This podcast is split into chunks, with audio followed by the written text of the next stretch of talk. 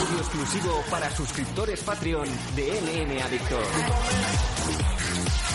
Hola, ¿qué tal amigos? Amigos suscriptores, amigos que tenéis el Free Access, el Full Pass de MM Adictos. ¿Qué tal? ¿Cómo estáis? Este es el programa exclusivo para vosotros. Si sois suscriptores de Patreon ya lo sabéis y si conocéis gente que no lo sea, pues oye, a por ellos, a por ellos, subiros en el coche como si fuera el coche de Gonzalo Campos. Os subís en el coche y si hace falta os bajáis los pantalones por dignidad y le decís, escuchad por favor este programa. Y hablando de dignidad, ¿cómo no? Nathan Hardy, ¿cómo está?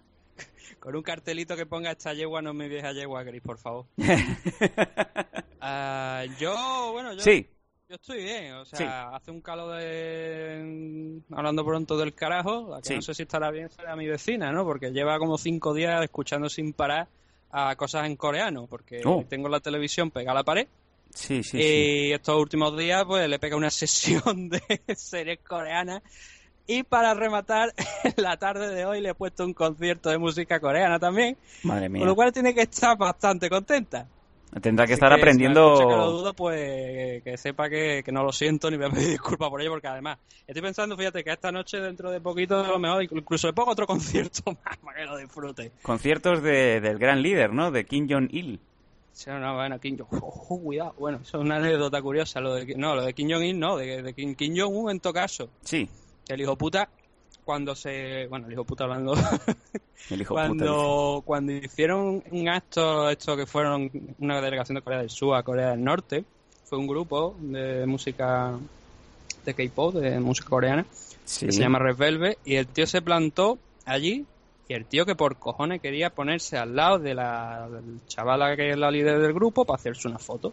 Tú te veías a la pobre de la chavala con la cara de situación, y claro, imagínate que esto, bueno, decía que era fan, ¿eh? O sea, canceló Bueno. toda la agenda para ir a ver el grupo. Tú piensas, bueno, sí, eh, hoy no bombardeamos una isla japonesa, hoy no vamos a bombardear una isla de, de Hilo en Hawái, eh, pero esto es un poco como, me imagino, me recuerda esto como cuando la Pantoja quiso ser alcaldesa de Marbella, ¿no? Pues un poco que Kim Jong-un le diría, le diría a la niña, eh, ¿quieres ser la reina del mundo? Cásate conmigo. Y si no, pues te ato en un palo y te bombardeamos, ¿no? Ah, Claro, lo que yo me imagino es que cuando luego visitó Corea del Sur, cruzó la frontera y tal cual, yo me imagino a Kim Jong-un entrando en la sala y el tío preguntando, como que no ha venido Irene, no, no, no, no, no, a mí me, tenéis que traer a Irene aquí Claro. o, o, o las negociaciones están rotas de golpe.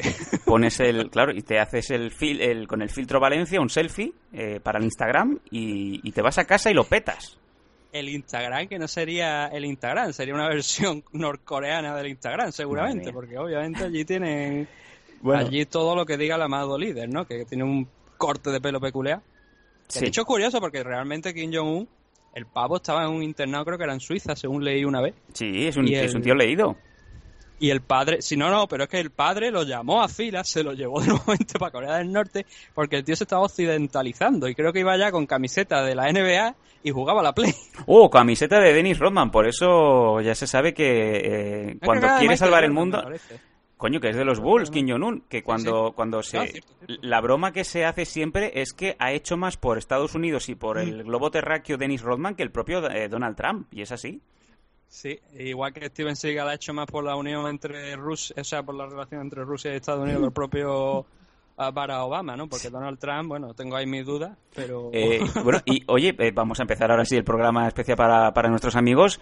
Mm, Ya puedo decir que le he tocado la mano a alguien que ha tocado la mano de Vladimir Putin. Y es que el otro día Zebenzui Ruiz peleó en eh, Sambo 78 o Sambo 70 y, y tuvo una victoria muy... Sambo 70, o sea, yo no sé ni cómo coño se llama ese evento. Sambo, Sambo Sambo, Sambo te 70. digo que no es. Es un nombre mucho más complejo todavía. Y, Y, lo le- del 70 no lo entiendo. Pues eh, Zebenzui Ruiz venció en el segundo asalto por guillotina, eh, por, eh, perdona, por, eh, por mataleón.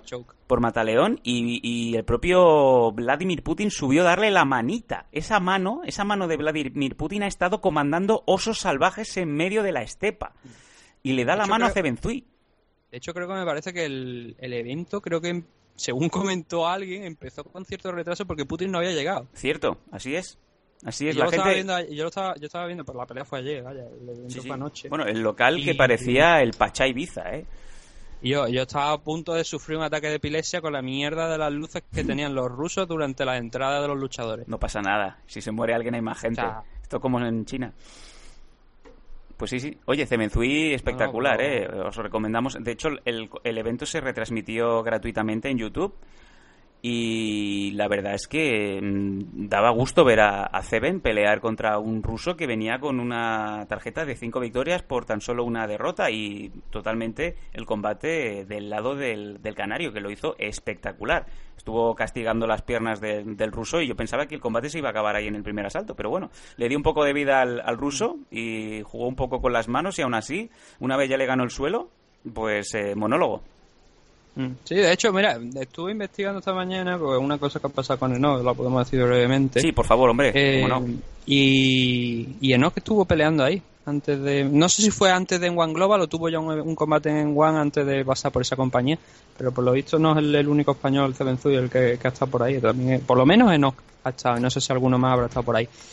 Lo del tema de no solve es una cosa muy sencilla, porque ayer, pues el chaval, bueno, ayer, sí, creo que fue ayer, el chaval puso una publicación donde sale un póster, ¿no? Fedor con otros tantos luchadores promocionando un evento de One Global, ¿no? Sí. Y Enoch puso un comentario donde decía que fue, fue todo, que, que, que es, eh, bueno, no sé exactamente en qué tiempo verbal lo decía, pero hablaba de que era un honor el estar, compartir cartel con uno de sus ídolos, tal y cual, y luego ponía año 2011.